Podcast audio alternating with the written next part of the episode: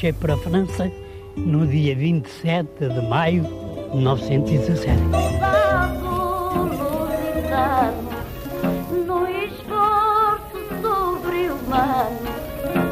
Eu fui ferido, estive muito mal, estive à morte, cego. Rastejamos como sapos, com as fardas em farrapos, pela terra de ninguém. Tinha precisamente a impressão de uma, uma, uma chuva de fogo que vinha do céu e que abrangia a terra inteira. 100 mil portugueses na Primeira Guerra. Um programa de Ana Aranha.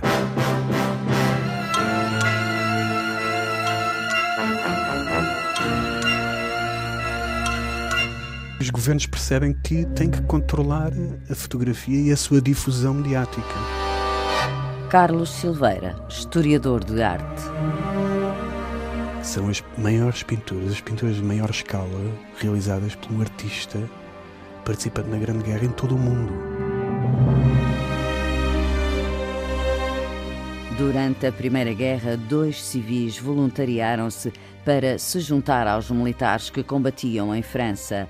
A ambos devemos grande parte das imagens dos portugueses que lutaram nas trincheiras. Adriano Sousa Lopes, pintor, e Arnaldo Garcês, fotógrafo, captaram, cada um no seu registro, grande parte do que acontecia em terras de França, onde o frio gelava os corpos, o medo estava sempre à espreita e a cada momento se tentava adiar a morte e escapar ao inimigo.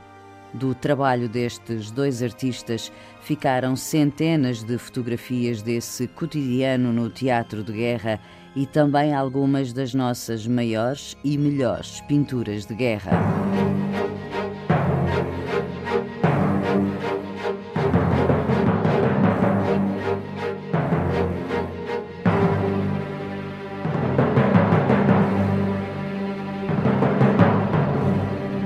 Ouso solicitar de Vossa Excelência a honra de me conceder um posto honorífico nas fileiras do Corpo Expedicionário Português, confiando-me o encargo de documentar artisticamente a participação de Portugal na Guerra Europeia, podendo esta ser metodicamente feita e orientada por Vossa Excelência a fim de realizar este plano em cuja execução porei o maior fervor patriótico, rogo a Vossa Excelência que me seja abonado um soldo correspondente ao posto de capitão em campanha. Carlos Silveira, quem é que escreveu e fez este pedido? Bom, isso. O Sousa Lopes era um artista relativamente conhecido, um pintor que vivia em Paris desde 1903, mas estava sempre em contato com Portugal, vinha passar férias, tinha amigos com cargos de alguma importância, diretores de museus, ministros, eh, jornalistas, portanto, era uma pessoa que, digamos, na inteligência republicana da altura já tinha algumas ligações de amizade, e consta que então as palavras que citou, que ele dirigiu ao ministro da Guerra do governo de União Sagrada, o primeiro governo em guerra, Matos. na altura já ainda não general, mas creio Major uh, Norton Matos, ministro da Guerra. Uh, parece que ele já o conheceria uhum. há algum tempo e um, nessa altura ele faz uma grande exposição, a primeira grande exposição individual que ele faz em Lisboa, na Cidade Nacional de Belas Artes, é inaugurado pelo Presidente da República, está lá o Ministro da Guerra, isto é, um mês antes de dirigir essa carta ao Ministro da Guerra. E, portanto, eu creio que isso está tudo ligado. Todas essas iniciativas que ele promove para chamar a atenção para a necessidade de enviar um artista para a França. E porque Já... ele queria muito ir, não era? Exato, percebe-se isso. Ele é um pintor formado, um artista formado em pintura histórica, tanto em Lisboa as Belas Artes, depois vai para Paris para fazer a especialização, com uma bolsa do governo português, como iam uhum. vários artistas. E hum, o Sousa Lopes é formado em Pintura História tem esse, esse interesse natural em registar um evento daquela magnitude que estava a acontecer e que era único. As imagens que temos da participação portuguesa na Primeira Guerra Mundial são de Sousa Lopes, pintor, e de Arnaldo Garcês, fotógrafo, de que falamos eh, lá mais para a frente. O que há a destacar sobre o trabalho no Teatro de Guerra de Sousa Lopes? Ele chega durante o mês de setembro de 1917, portanto, em setembro vai fazer um século, e entra e não tem condições de mobilidade, não tem um carro à disposição, como tinham vários artistas de outras nacionalidades. Parece que o, o Estado-Maior, alguns oficiais do Estado-Maior o, o viam como um oficial de serviços extraordinários para fazer outras tarefas que não de ser artista. Eu creio que sim.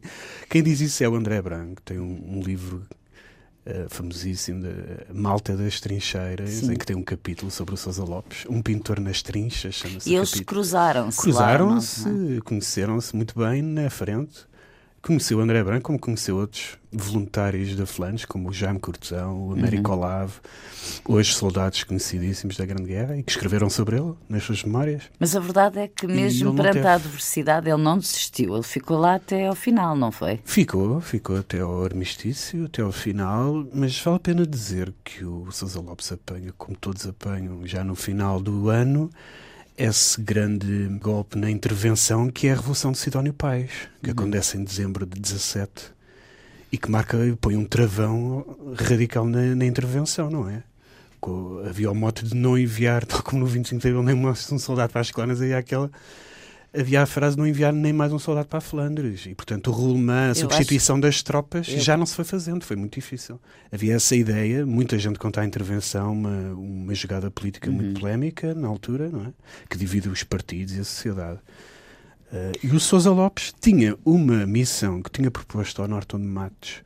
Podemos dizer que é uma missão com intuitos, sobretudo, de propaganda de ser ilustrador na imprensa internacional, de publicar um álbum com retratos de oficiais e de cenas uh, relevantes da, participação portuguesa. E isso fica tudo comprometido. E ele não sabe muito bem o que fazer após isso, nos primeiros meses de estadia na Flandres. Ele tem que inventar a sua própria missão lá em França. Isso é que é muito interessante. O que é que eu vou fazer para dar algum uso já que estou cá. Ao facto de lá estar. Porque, sim. obviamente, o governo de Sidónio Paz não estava nada interessado em, em, na propaganda da, da, intervenção, não é? E como é que ele dá a volta a esse clima adverso? A volta que ele dá é uma coisa muito simples, mas ao mesmo tempo podemos dizer corajosa. Ele quer ir para as trincheiras da primeira linha, da primeira linha de fogo, testemunhar a vida dos soldados, o que é muito invulgar eu que tive alguns anos a estudar esta questão até a nível internacional, é muito divulgar nos artistas oficiais contratados pelos governos. Estarem a trabalhar na linha de fogo. Era proibido, naturalmente. Uhum. Compreensivelmente não podiam arriscar a vida, pôr em risco a vida desses artistas, mas o Sousa Lopes, devido a esta intervenção portuguesa que foi então começa a ser ainda mais improvisada, não é? Uh, não há praticamente regras a esse nível e ele consegue através de oficiais que conhecia, consegue estar, passar semanas a fio nas trincheiras da primeira linha, a registar nos seus cadernos, a fazer desenhos. Uh, e há fotografias. Uh, Estou-me a lembrar do Capitão Barros Basto, de Infantaria 23, isto é, o mesmo regimento de Jaime Cortesão, do Augusto Casimiro, do André Brand, muita gente conhecida, que o registra a desenhar em ferro de bois, que era um posto na frente portuguesa, de, com uma pasta desenhada sobre, de, de gabardina vestida uh, ao pé dos soldados. E, portanto, ele, a partir desses desenhos, ele põe a questão do álbum de gravuras de lado, até porque o governo não está muito interessado nisso, e a questão de ser ilustrador nas revistas internacionais, não consegue fazer essa tarefa, mas através desses desenhos começa a conceber as águas fortes que vai fazer no imediato pós-guerra e, sobretudo, as grandes pinturas que depois uh, irá realizar no Ateliê de Paris, que ele tinha, e depois concluir em Lisboa para as quais vai ser contratado pelo governo no, em 1919, já no final, já, já depois a guerra da, terminada. Guerra. E isso é que vai ser a missão fundamental dele. And they handed me a pack. They took away my nice new clothes and dolled me up in cack. They marched me 20 miles a day to fit me for the war. I didn't mind the first 19, but the last one made me sore. Oh, it's not the pack that you carry on your back, nor the Springfield on your shoulder, nor the five-inch thrust of Clinton County door that makes you feel your limbs are growing older, and it's not the hike on the hard turnpike that wipes away your smile, nor the of the sisters that raise the blooming blisters, it's a long, long mile. Carlos Silveira, vamos agora olhar, tanto quanto é possível em rádio, para o seu trabalho. O sítio onde ele está, já agora, eh, a maior parte eh, das pinturas desta guerra estão no, no Museu Militar, não é? Exato. Foi o projeto, podemos dizer, principal do Sousa Lopes no pós-guerra. Foi a, a instalação dessas pinturas, que vale a pena dizer que são as maiores pinturas, as pinturas de maior escala realizadas por um artista participante na Grande Guerra em todo o mundo. Tínhamos toda esta valência e é toda esta obra uh, incomparável por estudar desde há poucos anos. Estudando a participação de outros artistas e a arte que se fez da Grande Guerra, percebemos que o Sousa Lopes teve um papel importante como artista. O, isto é, o que ele conseguiu realizar no pós-guerra não é fácil, não foi coisa pouca. Não E- houve muitos outros que tivessem feito o mesmo, é isso que o está mesmo e, e obras de E com a qualidade. qualidade, podemos dizer, e a escala. Uhum. Porque aquilo são obras. eh, Foi ele que, que as pintou sozinho, não teve ajudantes, não consta. Portanto, 12 metros. um dos- 12. Há, há pinturas que têm mais de 12 metros de comprimento por eh, quase 4 de, de altura. É a guerra em tamanho real. É, como a grande pintura histórica que ele, que ele admirava dos museus, sobretudo a grande pintura histórica da época eh, napoleónica, podemos dizer, aquelas pinturas do Antoine Jean Gros, do- de Géricault, que vemos no Museu do Louvre, grandes quadros, grandes máquinas. É. Estas- um pouco a tradição dele se inscreve. Estas são as nossas grandes pinturas de guerra, não haverá mu- muitas mais E não há muitas mais em todo em o mundo. todo o mundo, sim. Há que vale a pena dizer isso. Foi de facto o projeto principal do Sousa Lopes, que se arrastou durante muitos anos. A conjuntura do país não favorecia, não é? A nível de, de investimento público e recursos públicos para canalizar para isso, porque era necessário construir realmente um espaço para as albergar. Portanto, Sousa E outras Lopes, coisas. Sousa Lopes era, tendo em conta o conjunto da, da sua obra, era sobretudo, ou foi sobretudo, um pintor da guerra? Sim, foi um artista da Grande Guerra, porque ele fez gravura, fez pintura, desenhou monumentos funerários, imagine. Eu há pouco tinha-lhe pedido, enfim, a, a conversa derivou um pouco, que eh, começássemos a olhar para os principais trabalhos, as principais pinturas de Sousa Lopes e que estão, para quem quiser ver, eh, no Museu Militar. Olhamos primeiro para onde? Bom, podemos entrar na sala. A primeira pintura que vemos à direita é a rendição. Foi a primeira pintura que ele eh, concluiu no pós-guerra, a primeira pintura que ele concebeu, ainda nas trincheiras. E, portanto, eh, podemos dizer que é a obra-prima, a obra eh, de pintura mais importante, a meu ver, do Sousa Lopes. Representa um grupo de soldados, 25 soldados a sair de uma trincheira, exaustos, com as mochilas às costas, com uma postura recurvada após uma semana de perigos na, na primeira linha. Eh, Um cão preto magro acompanha-os e, e é uma pintura um bocado invulgar, como pintura histórica e militar, porque não tem um tema heroico, não tem um tema galvanizador da participação, é um tema perfeitamente banal, a, a substituição de tropas na primeira linha. Mas percebemos um pouco o Então, que é que ele quer é passar com aquele tema. Dar uma imagem daqueles soldados, uma imagem vulnerável e humana da participação portuguesa e de- das provações que eles tiveram na, na primeira linha e na guerra. É uma paisagem de neve, aquele inverno foi rigorosíssimo, segundo consta das estatísticas, foi particularmente rigoroso aquele inverno de 17, 18. E os soldados estão vestidos com os pelicos e os safões dos pastores alentejanos que o, a direção, eh, o comando do CEP tinha distribuído às tropas. E é uma pintura, como pintura militar e de, de guerra, eh, invulgar a esse nível. Extremamente humana e eh, com uma grande empatia para com a tragédia do soldado comum. Não é nada propagandística. é? Exatamente. Por isso é que eu tinha referido há pouco. É através dessas pinturas que ele vai dar uma volta, um novo sentido à sua missão. Portanto, é- é, estudando depois um de pouco. estar lá que percebe, que conhece a realidade, não é? Exatamente. Nós lendo esse, essa hum, proposta que ele fez ao Norton de Matos, ele propunha-se registar os feitos mais heróicos do CEP, aquela concepção muito romântica da guerra que, que muita gente tinha ainda antes, em 1914, ainda muita gente tem, não é? Do que é a guerra.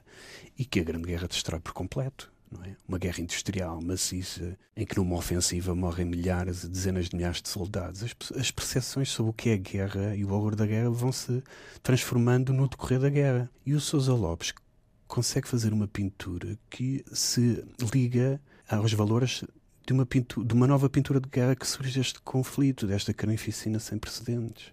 Que é uma pintura não tem uma mensagem nacionalista, uma mensagem moralista, não é uma pintura que exalta um herói, ou, ou uma, mas uma pintura centrada nessa tragédia do soldado comum, não é? De, podemos dizer, de, com valor democrático e, e não militarista. Ele faz algumas pinturas também mais convencionais. Esta, esta de que estamos a falar é a rendição. É? Chama-se a rendição, não é a rendição do exército, mas, Sim, mas ele, é o nome os, os militares chamam a rendição das tropas, é a substituição de umas tropas por outras na frente. Uhum. E é um exemplo do tipo de pintura que ele faz e que não é uh, muito convencional uh, para as convenções da pintura militar uh, que ainda existia na época. Mas é de facto liga-se a, de facto a um, a um, valor de uma pintura militar que surge com a Grande Guerra. Esse valor de não ser moralista, não ser heroica ou romântica, mas estar centrada na tragédia humana dos soldados que estão.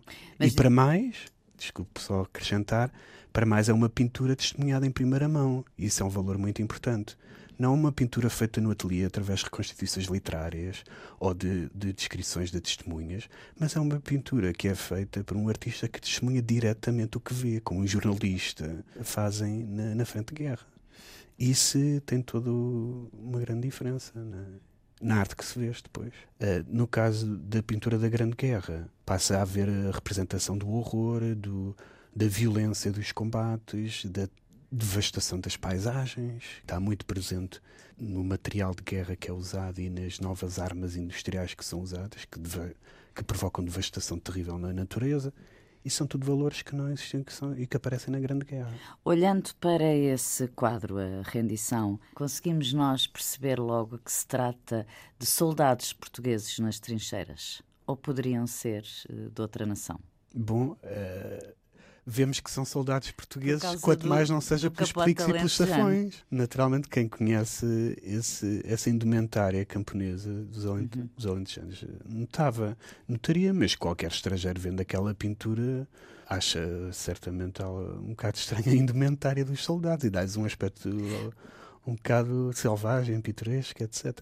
Porque não é um uniforme, não é? Não é um não sobretudo. É um, não é um uniforme oficial, uhum. não é? Se bem que o armamento que os portugueses usavam era inglês, o capacete, a espingarda, etc. Sim, mas as roupas nem por isso, não é? Sim, sobretudo essa indumentária muito não oficial que foi distribuída às tropas. Uh, não, isso, isso nota-se que, que, que, é tipicamente, que seria tipicamente portuguesa, não é? Uhum. E mais outra, uma ou duas pinturas que queira destacar? Ah, só nesta rendição, que parece que é das pinturas mais importantes dele, vale a pena referir que ele retrata o capitão Américo Olavo na cabeça deste cortejo de soldados. Uhum. Está representado o batalhão de infantaria 2, que era de Lisboa, da zona de Lisboa, portanto tinha também camponeses. E eu um, arrisco-me a dizer que quem está representado ao lado do Américo Olavo é o próprio pintor que se autorretrata enquanto artista nas trincheiras. Isso é a sua percepção? Sim, é, uma, é, uma, hipótese que eu levanto, mas fundamental. Ele tem uma pasta debaixo do braço, a, a fisionomia do, da figura parece-me muito Sousa Lopes uh, uhum. noutros autorretratos, não é? E o Américo Olavo escreve dois, três capítulos sobre a relação que teve com o Sousa Lopes. É uma relação muito próxima. E aquele quadro seria, de certa modo, uma homenagem à colaboração entre os dois na, na Flandres. Mas há outras pinturas. São sete pinturas que o Sousa Lopes fez para essa sala da Grande Guerra, que no fundo são duas, dois espaços, são duas salas. Há mais pinturas, há duas pinturas alusivas ao 9 de Abril, à célebre batalha à qual ele não assistiu, não é? CEP. Ele testemunhou, ele não poderia ter assistido nas claro. trincheiras nem às operações. Mas estava próximo. Seria muito perigoso.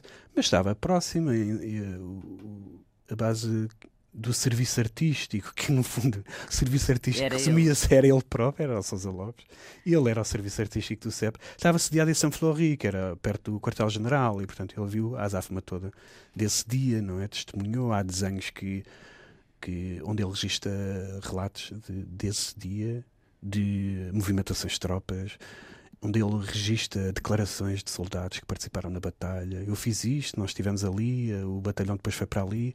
Ele está a registrar como um jornalista. Escreve, não é? A escrever, uhum. faz desenhos gratujados que muitas vezes não conseguimos perceber muito bem o que é.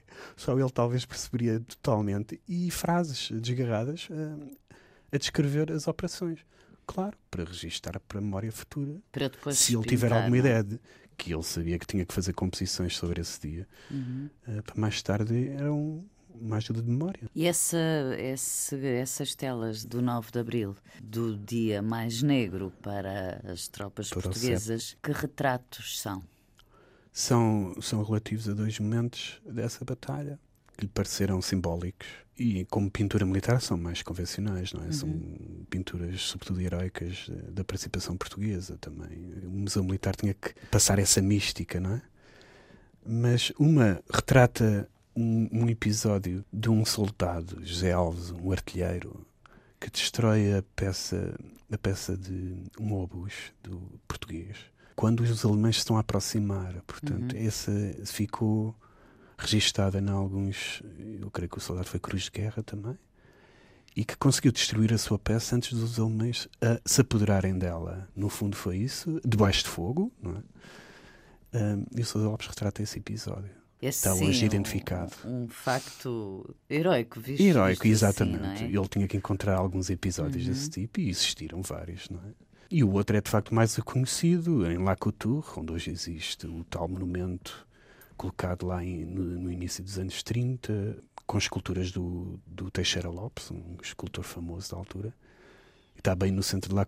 Foi, foi a localidade onde dezenas de soldados portugueses, algumas tropas portuguesas, juntamente com os escoceses, resistiram quase um dia ao avanço alemão. E o Sousa Lopes também faz um quadro sobre a marcha a marcha de infantaria 15 para La Couture, um, grupo de soldados em formação regulamentar, tudo muito ordenada. O contraste é muito com a rendição, onde eles estão desgarrados, não é? São duas faces do mesmo exército, uma face mais heroica e outra mais, eh, mais eh, sofrida, não é? Eles estão a marchar para o reduto de La sobre um céu amarelo do gás mostarda, lançado pelos soldados, pelos alemães. É um daqueles quadros heróicos também que ele realizou são esses dois quadros de, sobre a Batalha do Lis. Mas depois, na mesma sala, temos um outro quadro que eu consegui perceber qual era o título original. O título original chama-se A Volta do Herói, ou, alternativamente, uh, Jurando Vingar a Morte de um Camarada. Foi os títulos que o Sousa atribuiu a este quadro. E, no fundo, a Volta do Herói, o herói está morto. Está a regressar da terra de ninguém e os maqueiros, aqueles soldados como é que iam recolher os mortos à terra de ninguém, estão a transportá-lo e a entregar à primeira linha de trincheiras, onde os camaradas olham de uma forma pungente o que tinha acontecido. E um deles se levanta e branda o punho para as linhas inimigas, inimigas jurando vingança, não é? é? O quadro é um pouco isto. Passa um pouco esses valores de, de camaradagem, de irmandade das trincheiras que existia e também de toda aquela tragédia, não é? dos soldados que apareciam mortos e que e que sofriam por um inimigo que muitas vezes nem, nem viam o rosto, não, uhum. estava inalcançável a dezenas de metros na outra linha de trincheiras.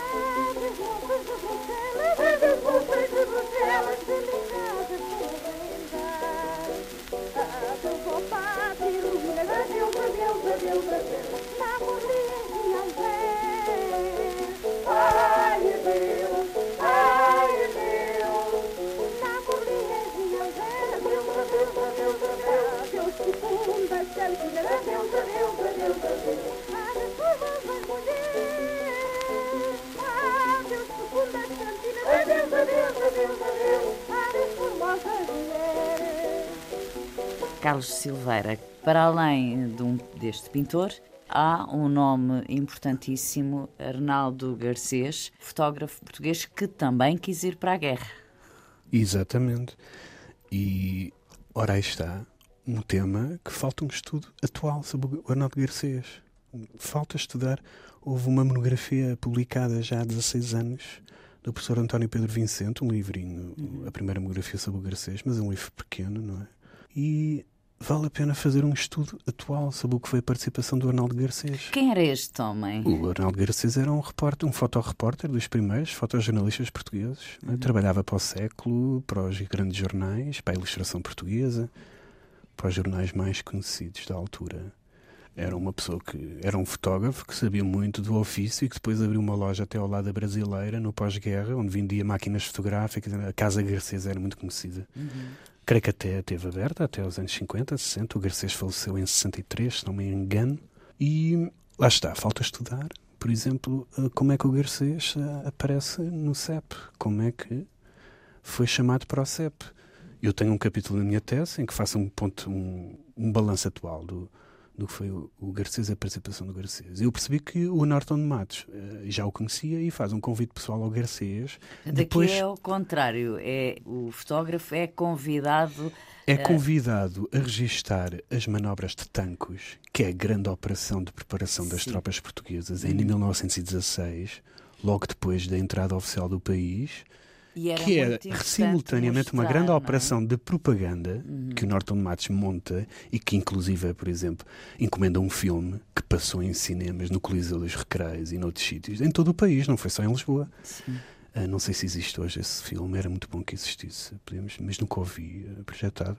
E o Garcês também foi convidado para registrar em fotografia, que existem hoje no Arquivo Histórico Militar. Terá sido assim. Há um, Há uma proposta depois mais específica do comandante do CEP ao Norton de Matos a, a, especificar as condições monetárias, de, de logísticas, etc. Mas o Garcês, uh, creio que vai em fevereiro de 17 já para a Flandres. Este... Muito antes do Sousa Lopes. Uhum. Eles são equiparados a militares, não é? é? Capitães. Tem que ir é? sempre com é? patente militar. O Garcês é equiparado a alferes o Sousa Lopes a capitão, com o curso de Belas Artes, e etc. Já era considerado. Lá, Sim, há uma fotografia dos dois juntos e um outro que eu identifico como América Olavo. Há uma fotografia, estão muito bem dispostos, a rirem-se, todos fardados na, na Flandres. Sousa Lopes com, com, com um caderno de apontamentos, o, o Garcês ao lado dele, e há fotografias dos dois juntos. Eu há uns dias eh, estive a fazer gravações no Arquivo Histórico Militar e, na verdade, eh, está lá tudo, não é? Ou pelo menos grande parte. Ali uh, vê-se muito até do cotidiano. Sim, o Garcês na fotografia. Teve tempo para registar isso tudo e era é essa vertente que o Garcês também tinha de documentação documentar o cotidiano das tropas, isso era fundamental, todos os seus serviços serviço médico, automóvel, todos os serviços do CEP e também o cotidiano das tropas, a, a tomar a sua refeição, a barbearem-se nas trincheiras, ele registra isso tudo. E depois iam sendo, de facto, publicadas cá, na imprensa e na, nas revistas, nos jornais. Sim, e assim... Portanto, a imagem que a opinião pública tinha na altura, a imagem visual da guerra, foi eh, esta que foi captada pelo fotógrafo Arnaldo Garcês. Não havia outras imagens. Não havia, e, e realmente fiquei surpreendido até uh, não aparecerem desenhos do Sousa Lopes. Não aparecem desenhos nem gravuras na altura. Portanto, daí se percebe mais uma vez que ele teve alguns problemas em, em dar uso à sua missão, enquanto uhum. que o Gracês foi muito mais usado. Mas também isso levanta outra questão que é a, a ascensão da fotografia como meio de comentar a guerra altura, e a atualidade, é? de modo geral, não é? Uhum. E que estava a substituir um pouco a ilustração. Estava a consolidar-se, no fundo, a, foto a fotografia. E é? consolidou-se, sobretudo, com máquinas portáteis leves e, e há vários, uh, vários relatos que indicam que os soldados as tinham, apesar de, no Corpo Presidiário Português, ser terminantemente proibido, oficialmente proibido, em que pessoas uh, tivessem aparelhos fotográficos e que tirassem fotografias. Estava proibido, só o Garcês é que estava autorizado a tirar fotografias. Mas havia. Naturalmente não, não puderam fiscalizar um, um, não é, um exército de 50 mil homens. Então aparecem muitas fotografias ditas clandestinas, como diziam os serviços de informação, e, e, gente muito conhecida, como, como Augusto Casemiro, Jaime Cortesão e outros, tiravam as suas fotografias com máquinas que tinham na frente, não é? E muitas vezes são fotografias muito diferentes de, das do Garcês, uh, fotografias que registram formalmente os serviços do CEP, em que os soldados estão nitidamente a posar para a fotografia, são fotografias uhum. preparadas, não é? Eles já sabem que vão ficar na história ali através da lente do Garcês. Enquanto, por exemplo, o Barros Basto, que era um capitão de Infantaria 23, fez-se uma exposição há uns anos no Centro Português de Fotografia no Porto, em que se revelou dezenas e dezenas de fotografias que ele tinha feito. E são muito diferentes das fotografias, são fotografias típicas do amador, com enquadramento mal feito, fotografias mais rápidas, enquadramentos diferentes ou inusitados e, e uma outra imagem até uh, da, uh, há fotografias de, de, tempos livres, de, uhum. de momentos de lazer, momentos é? de lazer, até tropas uh, mascaradas, não é? Coisas, uma imagem diferente do CEP até aparece, por exemplo, nessas fotografias. Sim, porque havia ocasiões em que, sobretudo, penso que não sei se com os soldados, se mais com o, os oficiais, em que tentava-se de muitas formas aliviar um pouco uh, os rigores e o clima da, da guerra com ou pequenas encenações, ou leituras. Portanto, havia também isso sim, sim. Na, no, Jogos na de guerra. futebol, uhum. uh, há relatos disso, não é? E as tropas, quando descansavam na retaguarda, havia certamente esses, esses programas de ocupação dos tempos livres. Com a fotografia, Arnaldo Garcês mostra também aquelas situações eh, mais eh, dramáticas, mais difíceis. Tem fotografias onde se perceba que faltava comida, que faltava roupa, que o frio era terrível. Nada, não. Não se vê nada disso. Não se vê. É preciso ver que o Sr. Arnaldo Garcês não era uma testemunha independente. Uhum. Não era um jornalista independente ou fotorrepórter que estava ali ao serviço do jornal. Ele estava ao serviço do governo, do CEP. Ele foi convidado, não é? Portanto, ele tem que dar uma imagem ordeira, o cotidiano dos soldados é perfeitamente encenado, não é? E as, e as, situações são registadas para dar uma imagem ordeira e de eficiência do CEP. As fotografias dele eram reproduzidas não só em Portugal, mas no estrangeiro. Sim. Uma coisa que eu descobri foi que o Arnaldo Garcês não se fala muito, ele participou, o que também dá a medida da importância que os aliados, especialmente os aliados, davam à fotografia ele participou em exposições interaliadas de fotografia. Nunca existiu. Ainda durante a guerra. Durante a guerra, em 1917. Em França, em Paris, não foi? Em Paris, no Museu João de Pomme. Nunca que eu me tenha percebido, não, que eu investiguei, não havia exposições interaliadas de arte, mas houve de fotografia, uhum. que dá a medida da importância que davam. E o Arnaldo Garcês eh, participou com fotografias eh, impressas e molduradas, todas feitas por ele, há relatos disso. E há fotografias dessa sala. E, portanto, eh, não era só para Portugal ver, mas para o estrangeiro também ver. Para os aliados, nomeadamente. E o Arnaldo Garcês nunca poderia fotografar mortes, feridos, soldados em, em, em, situações menos próprias, etc. Como às vezes aparece no Barros Basto, por exemplo. É a fotografia, entre aspas, oficial Sim. da participação portuguesa podemos dizer, olha, só havia um fotógrafo, mas, por exemplo, os ingleses, durante muito tempo só tiveram. O exército britânico, durante muito tempo, só teve dois fotógrafos em França. Também há uma evolução durante a guerra. As pessoas vão aprendendo e vão eh, adaptando-se ao que esta guerra, tipo completamente novo, vai trazendo. Em França, por exemplo, também não havia serviços fotográficos no início. Passou a haver. Passou a haver em 17. As fotografias que aparecem na imprensa são fotografias amadoras, fotografias clandestinas feitas pelos soldados. E cada qual a mais macabra. As fotografias que as pessoas viam no início da guerra, as autoridades perceberam que tinham que urgentemente um tomar travão, conta é? deste fluxo de imagens e controlá-lo através dos serviços fotográficos e dos fotógrafos oficiais. Porque, obviamente, a nível de desmoralização da retaguarda e, das, e das, dos cidadãos, isso era uma realidade. Quando víamos fotografias de soldados de crânios partidos e nas trincheiras cadáveres e não sei o que, isso não é. Naturalmente, os governos percebem que têm que controlar a fotografia e a sua difusão mediática. É uma coisa, Carlos Silveira. Tanto uh, Sousa Lopes, pintor, como Arnaldo Garcês, fotógrafo, retratam ou referem o exército alemão? Tanto quanto talvez, sabe. Talvez o Garcês tenha ideia que tenha fotografado prisioneiros alemães. Agora o Sousa Lopes não, não há. Não andava por aí. Não há, não há registro de, de desenhos ou de. Ele registra, ele representa-os nos quadros, não é? Uh, está lá representado o inimigo do CEP e dos, e dos, e dos soldados portugueses, a outra parte, mas eh, não conheço nenhum desenho assim que poderíamos dizer, olha, isto foi registado Uhum. ou natural, eh, etc. Não, E, não e- e fotografias sobre os prisioneiros portugueses? Fotografias existem, mas não, creio que não foram feitas pelo Garcês. Uhum. Nos campos de prisioneiros na Alemanha existem, em relatórios feitos da altura, existem e, foram, e eram reproduzidas na imprensa. Mas, Eram- mas tiradas pelos alemães. Eh, ou então pelos próprios prisioneiros portugueses, creio Uhum. que, hum, ou então jornalistas que estavam presentes nesses campos. Mas de facto é que existem fotografias de prisioneiros e publicadas na Ilustração Portuguesa, que era a revista ilustrada de maior difusão na altura, e nos, nos próprios jornais também. E era uma questão também muito sensível, porque de facto existia perto de 7 mil prisioneiros portugueses na Alemanha, Uhum. a maior parte detidos durante a Batalha do 9 de Abril. Qual era Foram o tom, milhares de o prisioneiros. tom das notícias que acompanhavam essas O tom é imagens? que os prisioneiros estavam ao abandono.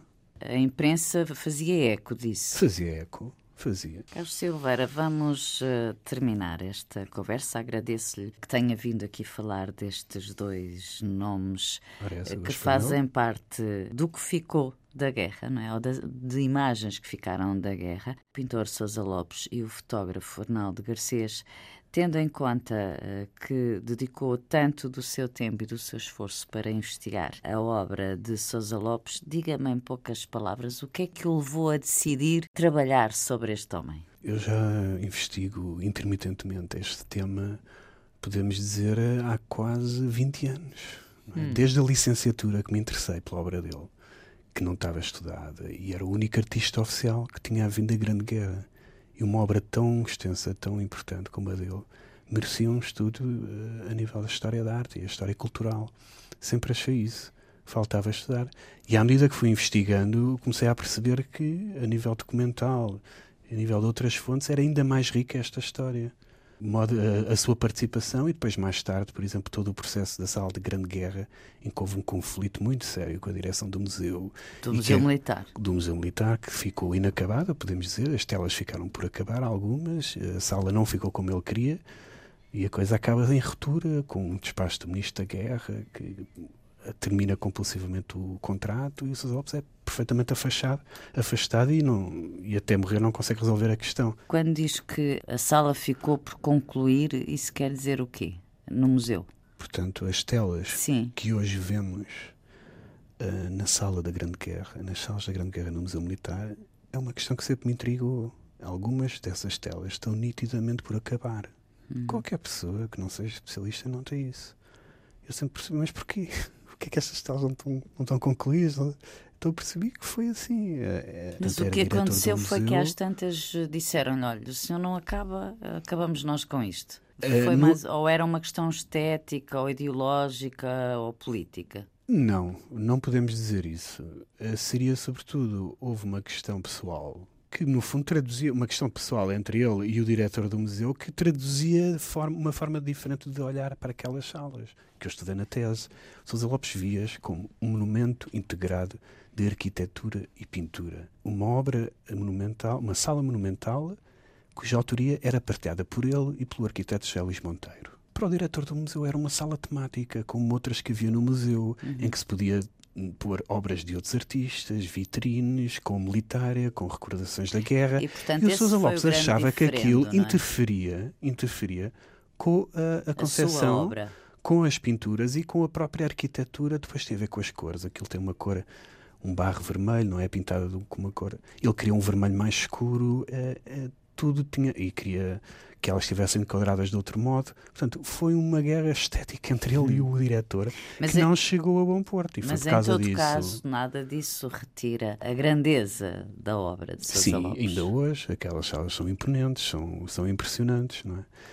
Ah, Mas de facto não era, não foi, não foram as salas a ideia precisa que o Sousa Lopes queria para aquelas salas e o fato das pinturas estarem por acabar, porquê? Porque Sousa Lopes dizia que só iria terminar aquelas pinturas quando elas estivessem colocadas numa sala acabada onde ele iria fazer os retoques finais. Basicamente era, era o argumento dele, muito esperto, não é? Mas no fundo não conseguiu. Uh, Perdeu que a elas batalha. Se ter... Exato, que elas se terminassem e, portanto, que ele conseguisse terminar as pinturas, não é? No fundo, não conseguiu. Deve ter ficado sempre essa amargura, mas ainda hoje são salas únicas no mundo. Volta, vale a pena frisar. São únicas enquanto pintura da Grande Guerra daquela escala e com um espaço construído propositadamente para as albergar. Uma arquitetura austera, quase militar também, que foi construída para emoldurar aquelas pinturas. E estão ali para quem quiser Para quem visitar quiser, é o. Museu Militar aqui em que vale a Lisboa, pena uma visita. Vale a pena, não sim, só para essas salas, mas para outras também. Mas ele teve outros projetos que eu conseguia descobrir na, na tese de doutoramento que fiz. Como por exemplo, projetos. Por exemplo, ele participou numa pintura que hoje está desaparecida e, destruída provavelmente, é chamado Panteão da Guerra, Panteão de la Guerre, Uhum. inaugurada em Paris em 1919, que era uma gigantesca pintura cento e, cento e, cento e tal metros, um gigantesco panorama. cento e tal. Sim, eu tenho aqui, eu já não me recordo precisamente o, o- a dimensão da pintura, eu tenho aqui na tese, mas seguramente mais de 100 metros. Uma secção, creio que ainda hoje está nos Estados Unidos, no Museu da Grande Guerra, em Kansas City, creio eu. Eh, Uma pequena secção da pintura, a outra terá desaparecido. E, portanto, essa pintura tinha secções dos aliados. Todas tinha secções eh, nacionais.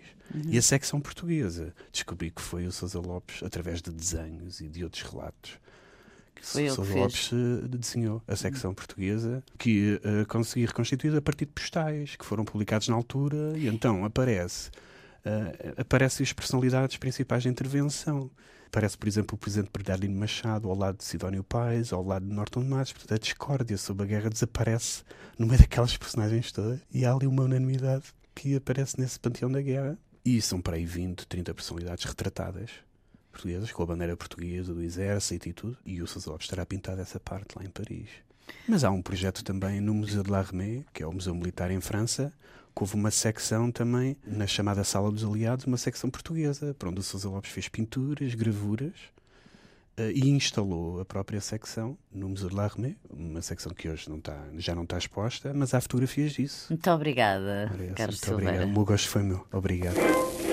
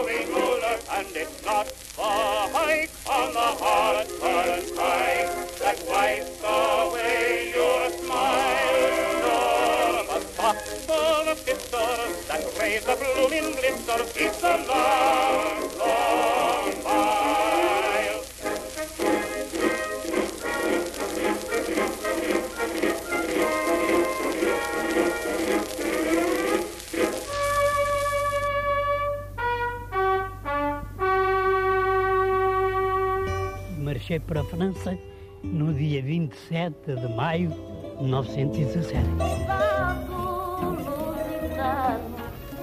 no esforço sobre-humano. Eu fui ferido, estive muito mal, estive à morte, cego. Rastejamos como sapos, com as fardas em farrapos, pela terra de ninguém.